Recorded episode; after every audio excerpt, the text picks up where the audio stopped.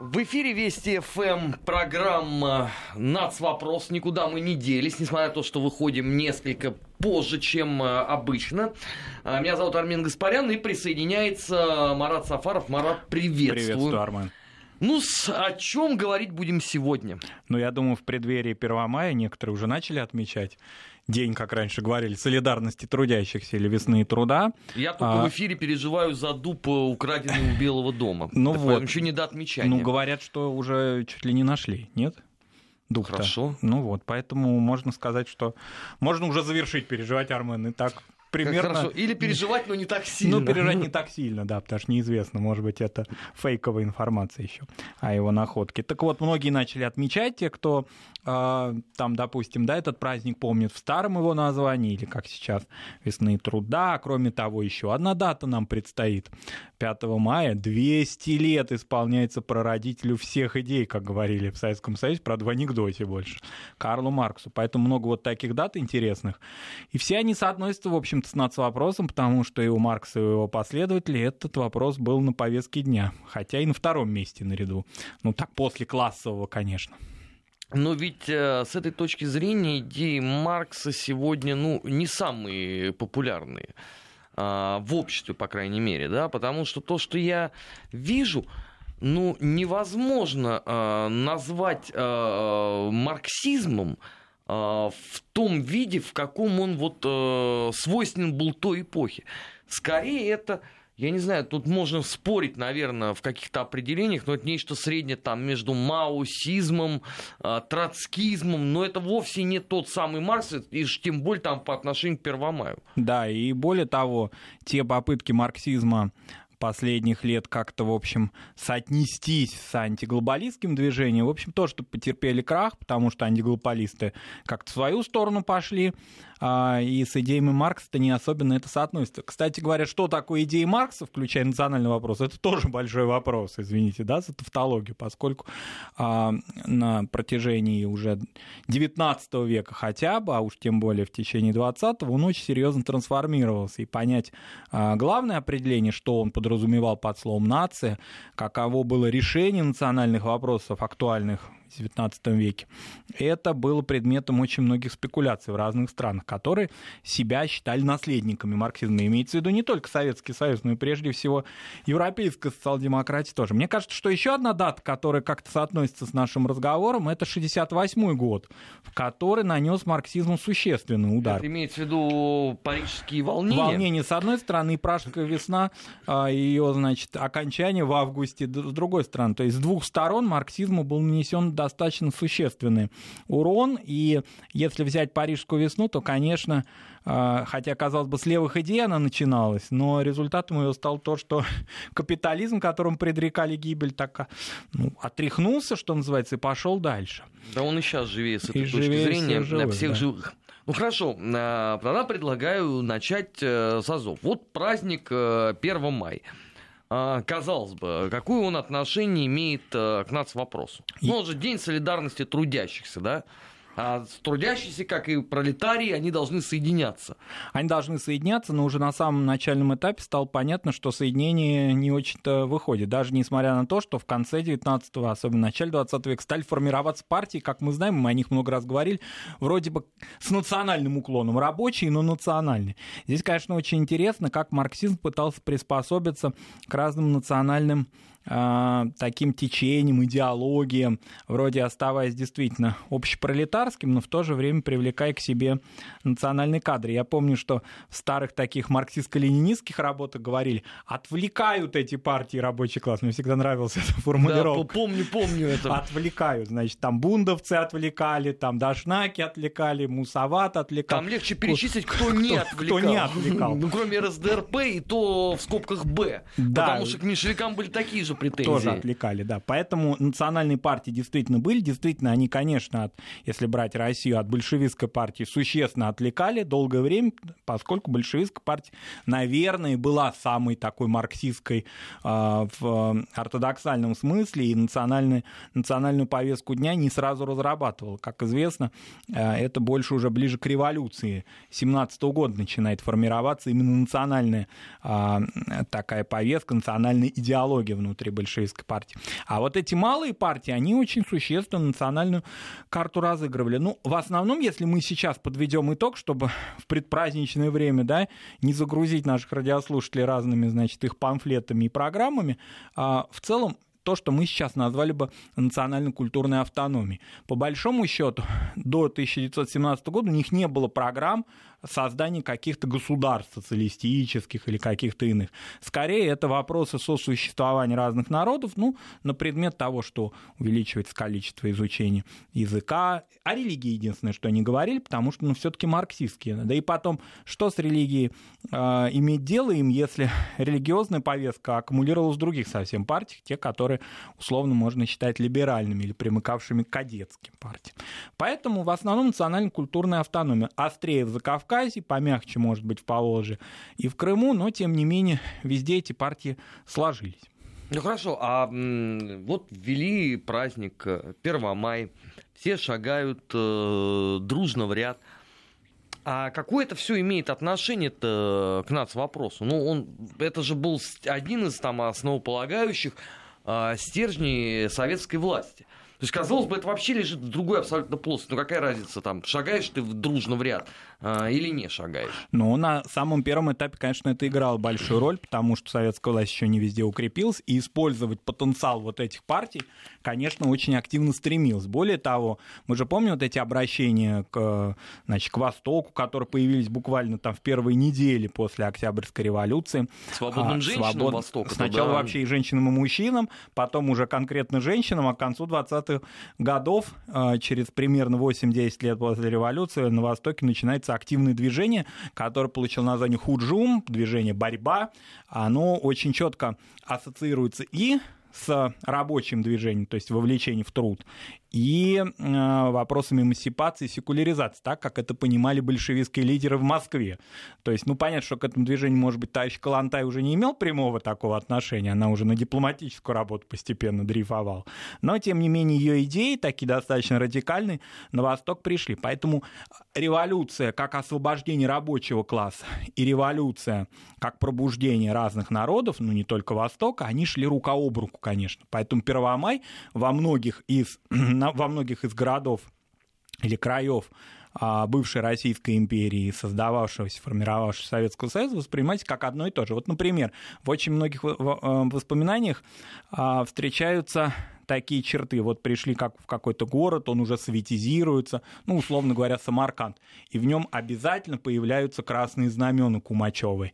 Это признак не только того, что здесь формируется новая власть и новые, новые трудовые отношения. Сюда пришла революция. Она вот пришла вот таким образом, без шума, без гамма, без юнкеров, без выстрелов, пришла с Кумачевыми знаменами. Ну, прекрасно знаем, что и выстрелы были, Бухару-то, извините, Михаил Васильевич Фрунзе брал, но тем не менее, по большому счету, она приходила сюда не с войсками, а вот с этой идеологией новой, которая, конечно, воспринималась как и рабочая, и новая национальная политика. Потом начинается национальное размежевание. Многие люди, наряду с этими красными кумачевыми знаменами, узнают, наконец, кто они по национальности. Это тоже тема долгая нами и многократно и детально обсуждалась, но она происходит примерно в это же время. Но ведь при этом, а, по сути, вот этот национальный а, элемент, он оказался на задворках э, внимания большевиков, потому что они-то позиционировали себя как интернационалисты.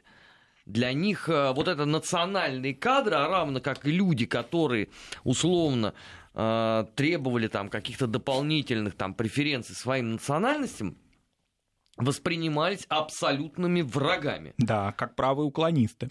И эти уклонисты первые появляются уже в 23 году, то есть еще формально при Ленине. Ну, понятно, что Ленин уже был не очень э, работоспособен в этот период времени, но так или иначе, еще его именем эти люди исключались из партии. Конечно, классический пример из этой истории это Мирсаид Султан Галиев. Сейчас он немножко подзабыт, и даже на своей родине, или на двух своих родинах, потому что он как-то одинаково принадлежит и Башкирии, Башкирии и Татарстану, но тем не менее, ну как подзабыт. Во всяком случае, он, конечно, был прочитан историками в 90-е годы, но сейчас такого бума интереса к нему, который был там 25 лет назад, нет уже. А ведь он же был, ну его фактически считают первым, кого товарищ Сталин исключил из партии. И именно по национальному вопросу он был а, достаточно близок к нему и а, в наркомнации, и по линии национального размежевания в Поволжье и Приурале, и вот в нем-то как раз увидели этот национал-уклонизм. Оказывается, могут быть большевики, которые, ну вот, пользуясь выражением, да, герои из фильма «Джентльмены удачи», редиской оказываются. То есть они не очень-то красные а, внутри. Они имеют какие-то свои собственные национальные, прежде всего, интересы. В революции они ищут, которые связаны с национальным строительством. А большевистское, левое, правое, это все где-то там на а, вторых ролях. И вот такого рода квази-большевиков их стали очень быстро разоблачать. И они, они не объявлялись попутчиками, вроде бы они тоже наши, но в то же время очень быстро от них избавились, причем достаточно жестоко, уже в 20-е годы. Я просто вот помню, что Первомай это всегда позиционировался с этой точки зрения э, как э, такой серьезнейший пролетарский праздник без привязки э, какой-либо национальности. Даже вот я вспоминаю там в детстве вот эти там все открытки на разнообразных э, мировых языках, они же тоже несли коннотацию именно вот такого единения а, пролетариата мирового без относительно там, где он именно проживает. Причем, Армен, заметьте, что это, эти открытки, вообще вот эта коннотация, она сохранялась намного десятилетий позже, и много десятилетий, вернее, позже того, когда в Советском Союзе отказались, собственно, от идей мировой революции, по большому да. счету. Несмотря на это, уже и в 60-е, в 70-е, даже в начале 80-х годов «Голубь мира» Пабло Пикассо и вообще вся вот эта вот мировая, значит, идея, она продолжала сохраняться, а, но, тем не менее, уже самой а, какой, самого какого-то фундамента мировой революции, как мы видим, мирное сосуществование же появился вот этот вот тезис разных систем. И, ну, это уже скорее во времена Хрущева. Во времена Хрущева, да. да. И поэтому это стало постепенно уходить. Наверное, можно согласиться с теми нашими коллегами, которые считают, что первым э, вот таким размежеванием национального вопроса и классового стала советско-польская война, наверное, которая показала, что все-таки мы ведь были же идеи, помните, да, того, что польские товарищи э, нависли, сразу нас поддержат, и мы вместе с ними вступим в Берлин. Ну, еще а, даже до этого, и что до этого. даешь Варшаву, даешь Берлин, что сейчас весь пролетариат поднимется. Поднимется, да. А поскольку э, пролетариат это отношение наднациональное скорее, а к национальному не имеет ничего общего. И разочарование это было-то именно в этом, что оказывается этот самый пролетариат, который должен быть наднациональным, имеет свои национальные интересы интересы и не очень-то спешит их э, растворить где бы то ни было. И сколько наши польские здесь находившиеся, в Москве, в Ленинграде, в Петрограде, вернее, а большевики, там Воровский, Ганецкий, по-моему, еще был жив. Вот они, значит, сколько не убеждали в том, что товарищи, вы, вы прежде всего боритесь со своими панами, со своими помещиками, со своим буржуазным правительством, белорусы, украинцы, русские, приходящие с Востока, это ваши братья. Не тут-то было, не получилось. И это, наверное, был первый такой отзвук э, того, что национальные и классовые вопросы, они отнюдь не синонимы. И национальные отношения продолжают сохраняться. Интересно ведь, что с каждым годом, отдаляясь э, от э, непосредственно событий 17 года, октября, а, вот этот вот Первомай, он мерк. И я вот хорошо помню, что вот там самый конец 80-х годов, его вообще очень многие не воспринимали. Ну, просто как такой некий обезон, такая демонстрация э, всемирной солидарности. Ну, не знаю, вот там у меня этих самых демонстраций было просто все время очень много. Потому что эти все там э, комсомольские мероприятия, которые меня не обходили стороной, для меня там просто условно плюс один. Я так подозреваю, что это был э, для подавляющего большинства людей. Но как-то уже в 70-е годы, как мы знаем и по воспоминаниям, по разным источникам, наполнять какой-то новой идеологией перестали Первомай. Вот как-то он по инерции развивался, да, действительно эти лозунги сохранялись, но чего-то нового, каких-то новых идей. Даже с Октябрьской революции ведь новые идеи Горбачев добавил. Помните, перестройка революции продолжается. Попытка была того, чтобы обосновать перестройку как новый виток революции. Были, была некоторая суета, назовем ее так, часто бесплодное. Но с Первомаем как-то вот его забросили в этом смысле.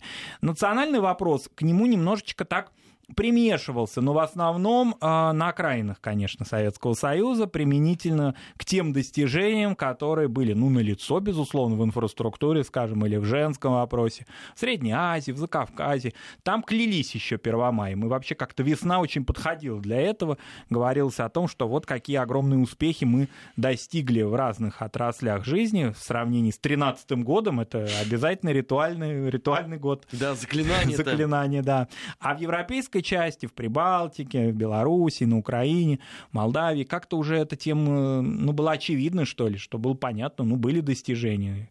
Кто их отрицает? Но при этом к национальному вопросу их как-то уже не привязывали. Здесь же была еще интересная вещь, что немножко подстегивали к этой полемике, к этому воспоминанию о Первомае и от начале советской власти, о тех революционных преобразованиях, советологи, о которых мы, мы говорили, они отрицая, тем самым как-то пытались, э, ну, так скажем, конечно, э, исподволи расшатать немножко да, наш идеологический строй, а мы отвечали им в свою очередь. А поскольку советологи в центре внимания всегда брали окраины империи, они пытались именно оттуда революцию как-то раздуть, надуть, так скажем, из Парижа или из других городов, то приходилось давать им ответ Вообще вот этот ответ советологам это очень интересный жанр литературы э, своеобразный. Подзабытый, Подзабытый уже, уже, да.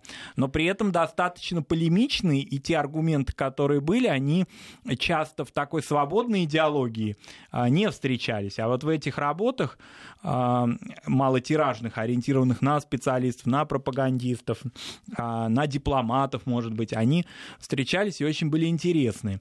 Ну, например, полемика относительно национального размежевания поскольку советологи это все объявляли, что все было единое и целое, а вы, большевики, пришли, раскроили и так далее. Вот, значит, им были даны ответы и очень э, ну, на мой взгляд, достаточно глубокие и интересные, потому что на этом фронте работали талантливые люди, конечно. Интересно ведь, что вот э, Первомай как таковой, вот я сейчас, э, пока Марат говорил, сидел, вспоминал эти классические э, творения советологов.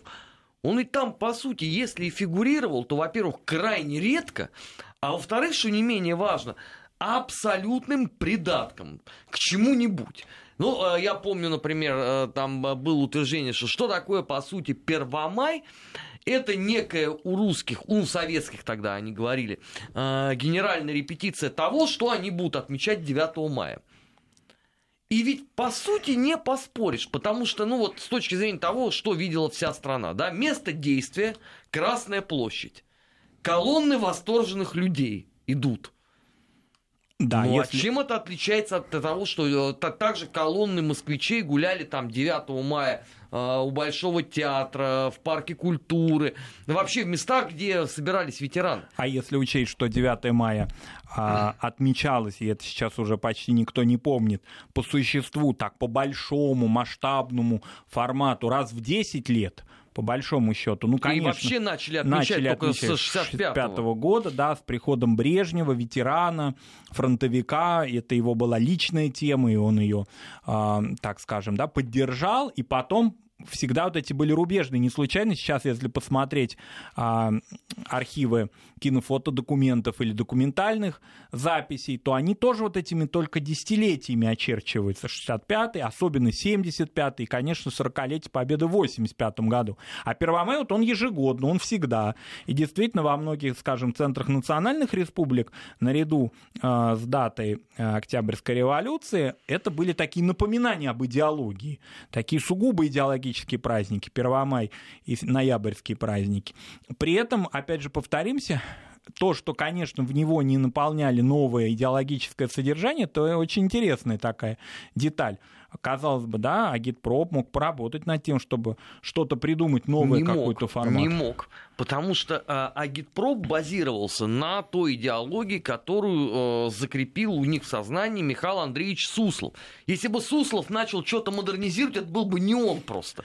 Но это нонсенс, да, это человек не то, что вытоптал там все живое в институте марксизма-ленинизма, он еще это все залил бетоном, чтобы там, не дай бог, что-то проросло. Да, и тем паче в национальном вопросе. Вот нам наши радиослушатели пишут оппортунистические какие-то комментарии, скажем так, языком Ленина, да, что идея мировой революции поддерживает только троцкистами. Но это далеко не так. Да То есть ладно. Это, это откуда вообще да такая ладно. идея? Это Ну. что же, Ленин э, троцкист и Сталин И троцкист? Сталин, что ли, троцкист? Вот это очень интересный, конечно, комментарий. Вот я говорю про оппортунизм. А может быть, Это- это Ворошилов с Буденным э, троцкисты? Да, и это, конечно, очень интересно. Еще учитывая то, что идея мировой революции это не только идея, исходившая из Петрограда или Москвы. Надо тоже это понимать, что она а, сейчас это совсем забыта, но она же была и в в западной социал-демократии, какой бы она ни была либеральной, как бы мы ее потом не ругали и не критиковали за отходы от ортодоксального маркс- марксизма, но идея мировой революции это общемарксистская идея, это ее догмат. Поэтому это интересно, откуда вот наш слушатель э, такую информацию Ну, это взял. как раз очень просто. Я так подозреваю, что это чтение модных сегодня. а, Если раньше читали советологов, сегодня читают конспирологов. Они, конечно, э, иногда меня поражают. Извините, что я вот отвлекаюсь сейчас, но я просто Марату не могу не рассказать. А Я узнал, что уже третье издание выпустили а, мемуары Сталина, Мгм, надиктованные им на 16 кассет мгм. магнитофонных.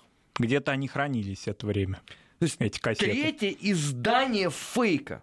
И кто-то эту чушь ведь покупает, читает, и потом еще вот по- на основе этого бреда делают выводы о мировой революции и марксизме. Ну, это недавно же было издание, оно в некоторые книжные магазины попало. Это мемуары матери Сталина. Вы видели, наверное, да? Да. Которые такой журналист Игорь Оболенский где-то якобы в Тбилиси обнаружил, перевел и, значит, с большим шумом их издал.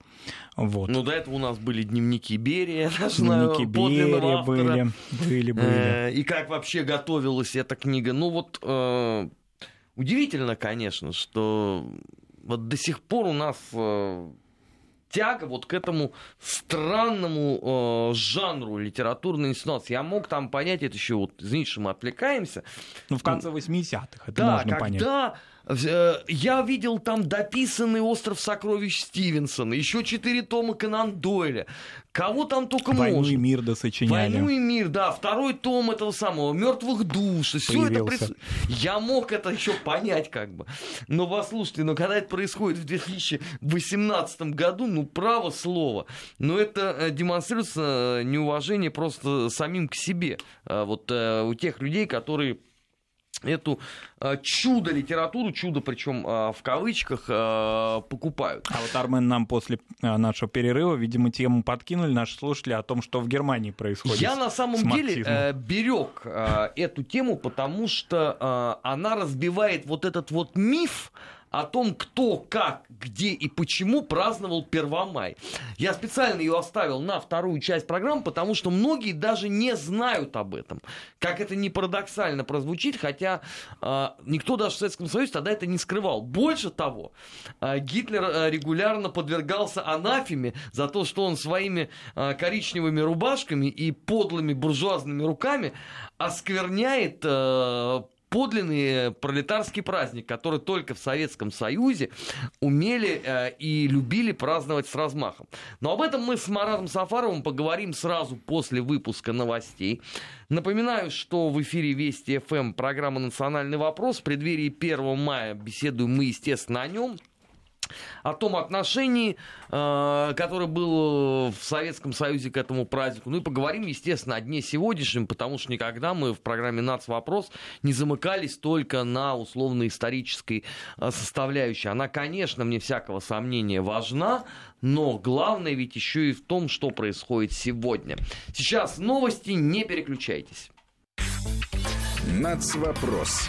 О чувствительных проблемах. Без истерик и провокаций. 18 часов 33 минуты. Э, В эфире Вести ФМ программа Господи, нацвопрос. Бес... Забыл уже. Э, Беседуем мы с Маратом Сафаровым э, про 1 май.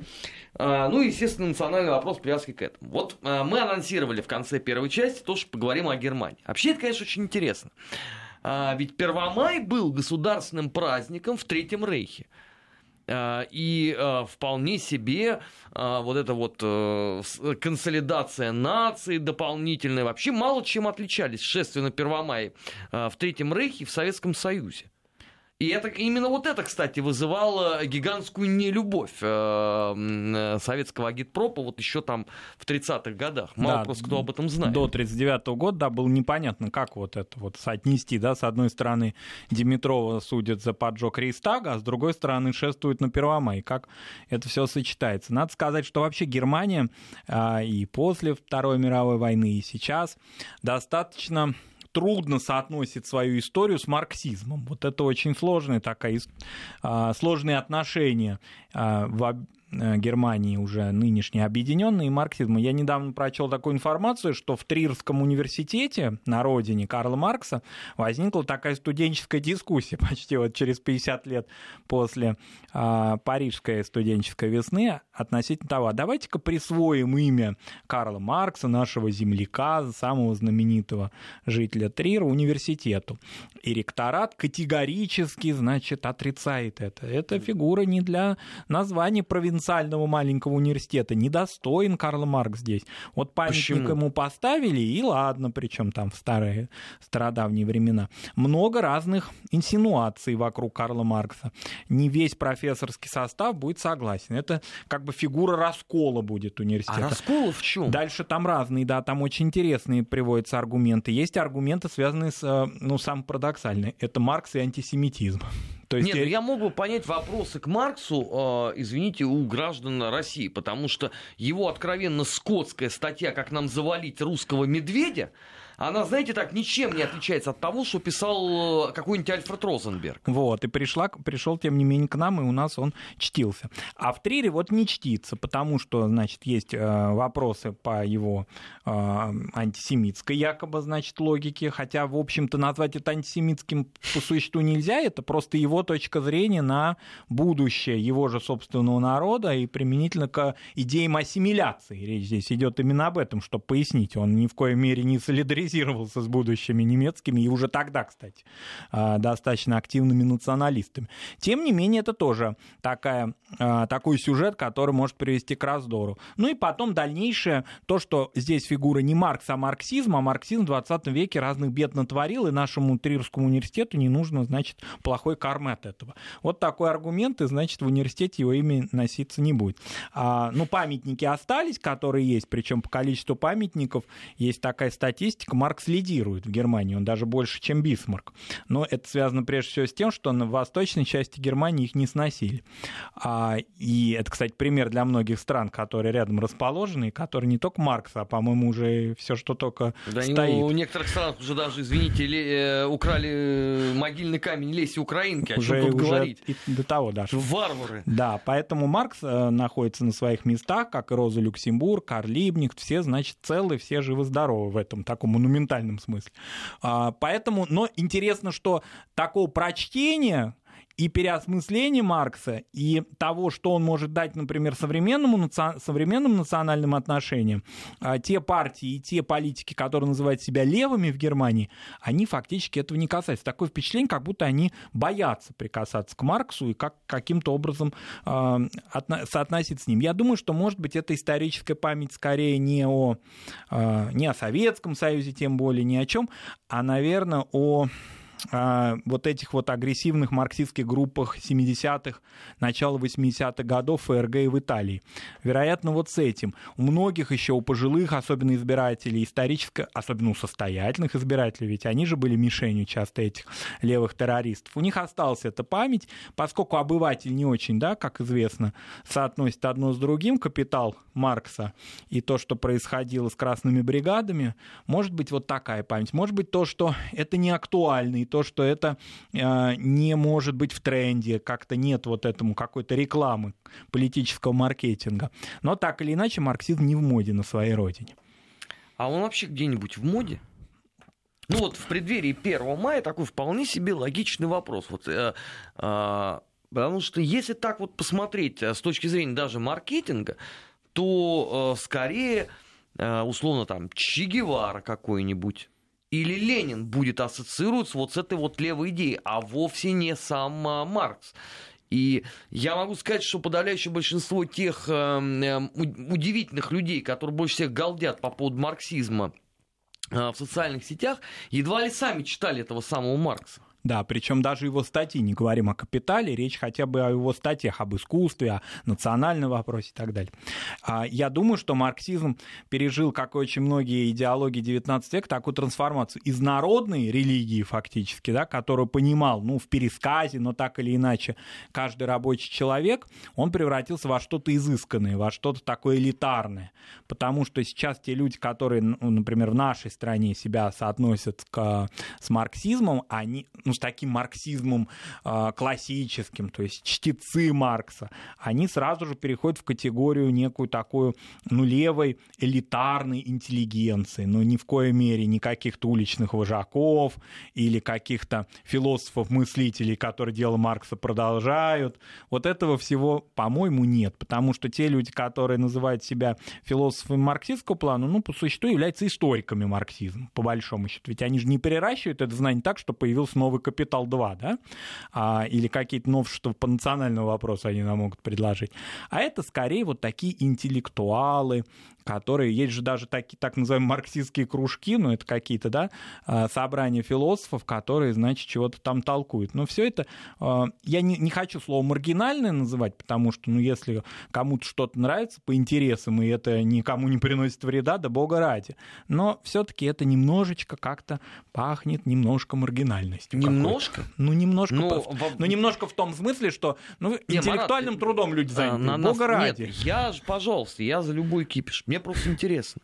Значит, с одной стороны, есть эти вот такие псевдомарксистские кружки, а, которые занимаются а, вот, э, этой самой, развитием классовой борьбы. У меня вопрос к этим людям. Я же некоторых вижу. Ребят, какая классовая борьба? Вы о чем? Да не, Вы они... выйдете из последней модели BMW, положите, пожалуйста, iPhone на крышу его, и потом только открывайте рот по поводу того, что у вас тут классовая борьба.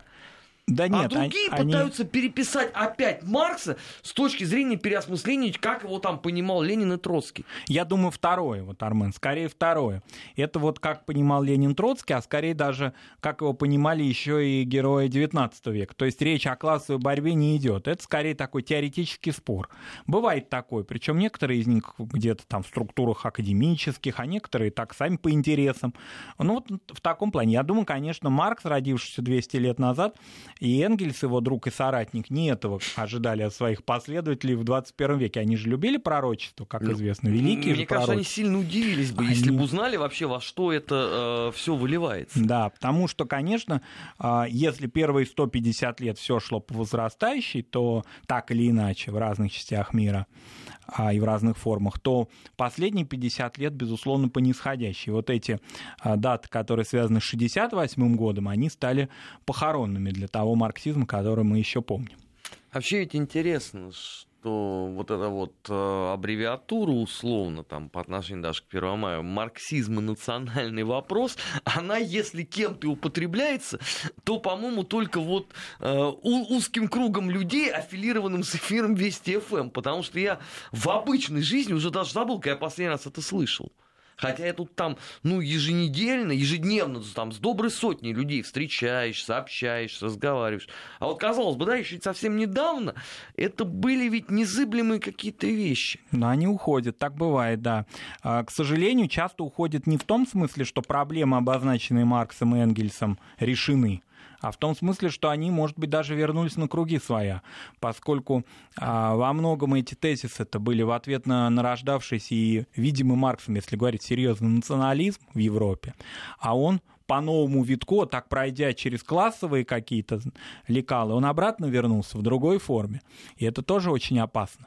Потому что если бы это все было решено и все, значит, жили бы мирно и счастливо, мы бы сказали спасибо Марксу и, э, ответ, ну, как бы сказать, его работы все могли бы уже теперь отрицать с иронией. Но ведь ничего, собственно говоря, не решилось. На той, в том историческом пространстве, в котором это зарождалось. Там можно спорить о том, что Маркс неприменим к Азии, неприменим к России, неприменим к Китаю, неприменим еще каким-то частям мира. Но вот в том пространстве, в котором он э, формировался, его идеология, она, в общем-то, на круги своя вернулась в смысле том, что все эти вопросы остались такими же. Я даже не побоюсь этого слова, что и вопросы рабочие тоже очень многие остались нерешенными. Вообще, конечно, это такая очень-очень богатая история, о которой, наверное, еще только потом предстоит поговорить. Я имею в виду вот эту вот э, мимикрию сознания, которая произошла за прошедшие, скажем так, э, годы. Ну, я не знаю, это может быть это даже не в программе, наверное, НАЦ вопрос, а может быть даже в программе параллели это обсудить, потому что это, конечно, весьма и весьма любопытно, что нынешние самые главные защитники Маркса, по-моему, не в назвать хотя бы пять его основополагающих статей. И уж не говоря о том, что поведать хотя бы в краткой перспективе, что же он там написал в «Капитале». Но об этом еще поговорим сразу после выпуска новостей в эфире Вести ФМ. Не переключайтесь. Нацвопрос. О чувствительных проблемах. Без истерик и провокаций. 18.47 э, в Москве. Программа «Нац. Вопрос» э, в эфире э, Вести ФМ. Студия Армин Гаспарян, Марат Сафаров. Как всегда, Марат, предлагаю поговорить о том, чем Первомай стал нынче. Это, по сути, получился День профсоюзов. Да, он получился день профсоюза, день отдыха, день весны, там как бы к нему не относились в разных частях мира, у нас вот так, так он сложился. И, конечно, не национальный вопрос, не историческая память о событиях начала века в нем уже не прослеживается. Мы об этом говорили применительно к 8 марта, например, да. Да, который замечательный весенний праздник, часто некоторые только тогда вспоминают о том, что надо поздравлять женщин, да, к сожалению. Но, тем не менее, все равно это праздник. И это весенний праздник. Вот, наверное, такой формат приобрел Первомай. Но интересно, что такой формат, и вы правы, мы об этом уже сегодня сказали, он приобрел гораздо раньше, до того, как идеологические какие-то форматы э, с него сняли. А, это очень интересно. Наверное, труд освободился, раз как бы он не представляет собой такую актуальную информацию и такой инф... актуальный Но с точки зрения марксизма, месседж, это вообще да. мы сейчас подаем, по-моему, в гигантскую скверну по поводу нынешних условий и словосочетания освобождения труда. труда, да. Поэтому это очень интересно. Надо вообще сказать, что национальный вопрос, вот вернувшись к марксизму старому, классическому, ведь он очень интересно понимался а, у меньшевиков, скажем. Они же тоже занимались национальным вопросом. И их национальный вопрос, насколько я помню, не, при, не принимал таких радикальных форм. У них не было форм а, ни после Октябрьской революции, конечно, не тогда, когда они находились только на этапе формирования и складывания форм создания каких-либо республик. Ну, причем это те меньшевики, которые были в партии, а не которые потом переметнулись, переметнулись к большевикам. большевикам. Это просто надо да. всегда разделять. Да, там товарищ Вышинский же, он же, как известно, значит, в двух партиях побывал и до конца своей жизни помнил о том, где он был, да? А вот именно о тех меньшевиках, которые остались верны своей идее, о Мартове прежде всего, а, и о других, о Дане. Вот у них своя такая была марксистская повестка дня относительно национального вопроса. Но другой разговор, что а, поскольку широкой базы-то у них не было, это все-таки, как в советское время же их ну, там презрительно говорили, партия интеллигенции а, и все такое прочее, да, у них не было широкой базы национальной, национального состава какого-то, поэтому это все не родилось дальше, не реализовалось, вернее, дальше их текстов марксистских.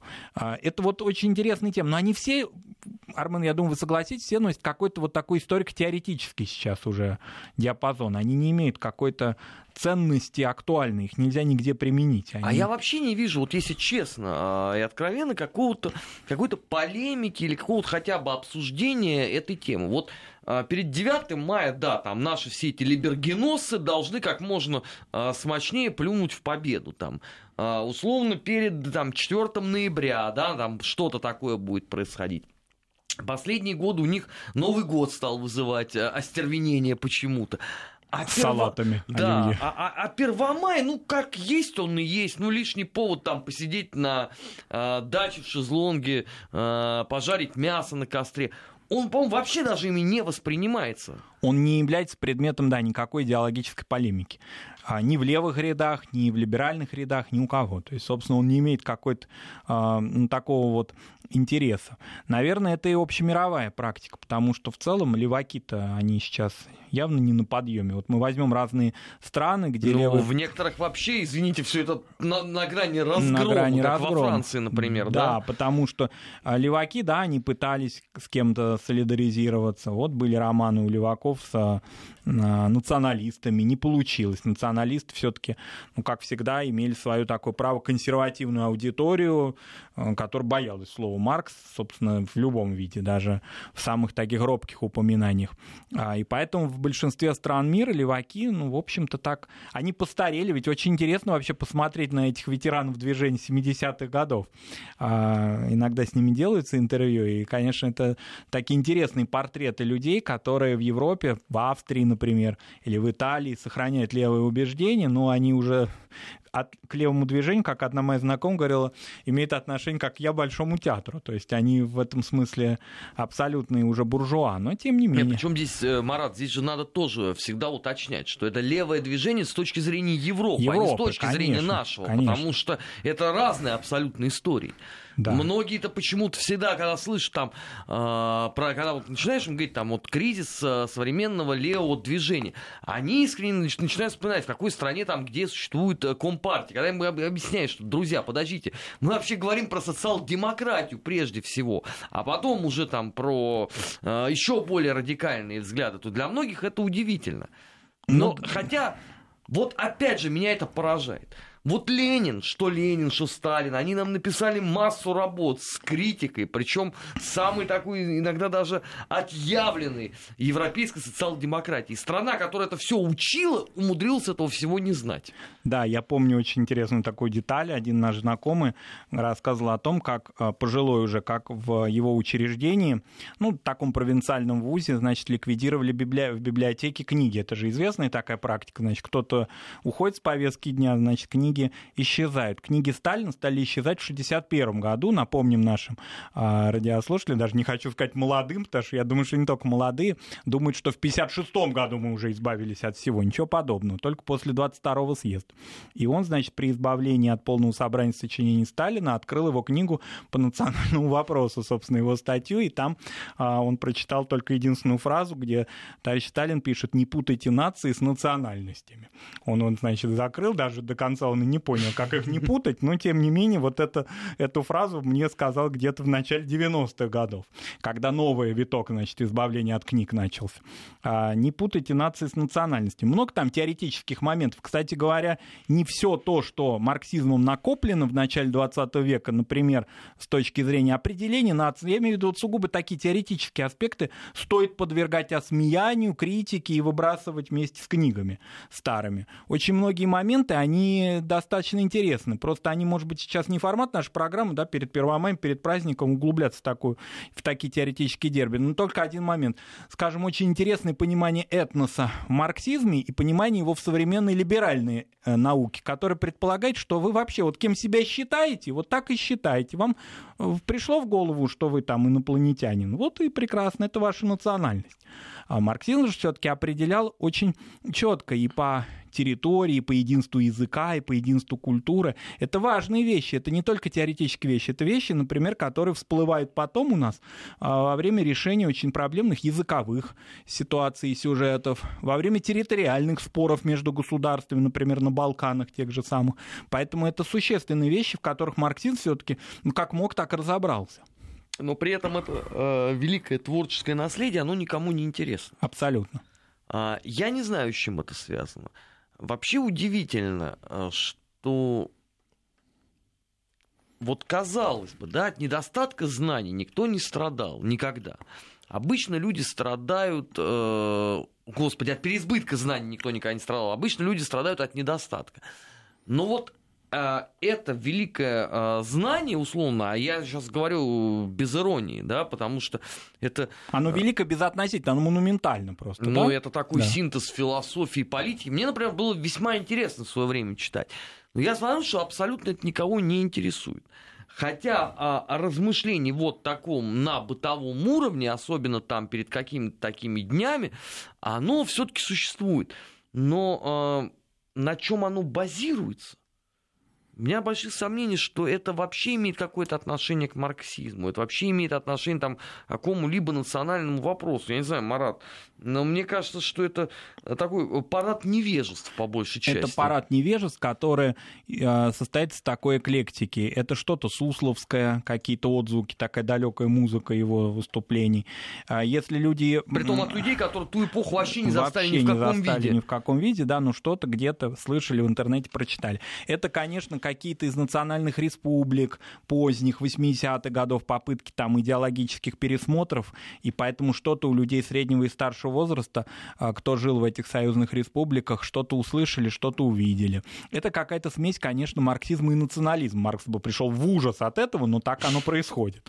А, вот, поэтому вот, вот в такой эклектике понимается сейчас Маркс. Конечно, тяжело читать, ну что там говорить, тяжело вообще читать иногда, да, такие серьезные книги. А, тяжело читать, когда у книг плохая, плохая репутация, когда все вокруг говорят... А не понимаю, что такое плохая репутация у книги. Вот правда. Ну вот, допустим, да, когда, скажем, если вы вот сейчас скажете, а я читаю «Капитал», кому-то. Ну, ну, я читал. Ну, нет, вы читали было. его давно, а вот вы в 2018 году, я читал тоже давно. Вот сейчас скажем, «Капитал». Чем ты занимаешься? Читаю «Капитал». Кстати, э, Надежда Константиновна Крупская Надежда Константиновна Крупская сказала, читала «Капитал» Маркса, словно живую воду пила. Вот я думаю, что сейчас, в 2018 году, так уже сказать не камильфо очень многим, да, поэтому, э, в общем-то, это не прочитанные книги, вероятно, к ним руки придут, это как, знаете, как с античными текстами. Бывает же интерес к тому, что появилось да, очень много лет назад. Это правда. Ну что, друзья, это была а, программа «Нац. Вопрос». А, беседовали мы сегодня о Первомае, о том а, изначальном наполнении, которое вкладывалось а, в этот праздник отцами-создателями а, советского государства, о том, а, как это поменялось к сегодняшнему дню. Ну и, к огромному сожалению, в очередной раз мы с Маратом вынуждены констатировать, что, конечно, многими движет все-таки не знание – а скорее э, некая мифология. Но это, к сожалению, отличительная черта нынешнего нашего не самого духовного времени. На этом все. Прощаюсь с вами до завтра. Завтра, как обычно, параллели и недельный отчет с нашим 20 веком и вернется Гия Тамазыч. Все, друзья, Спасибо. пока.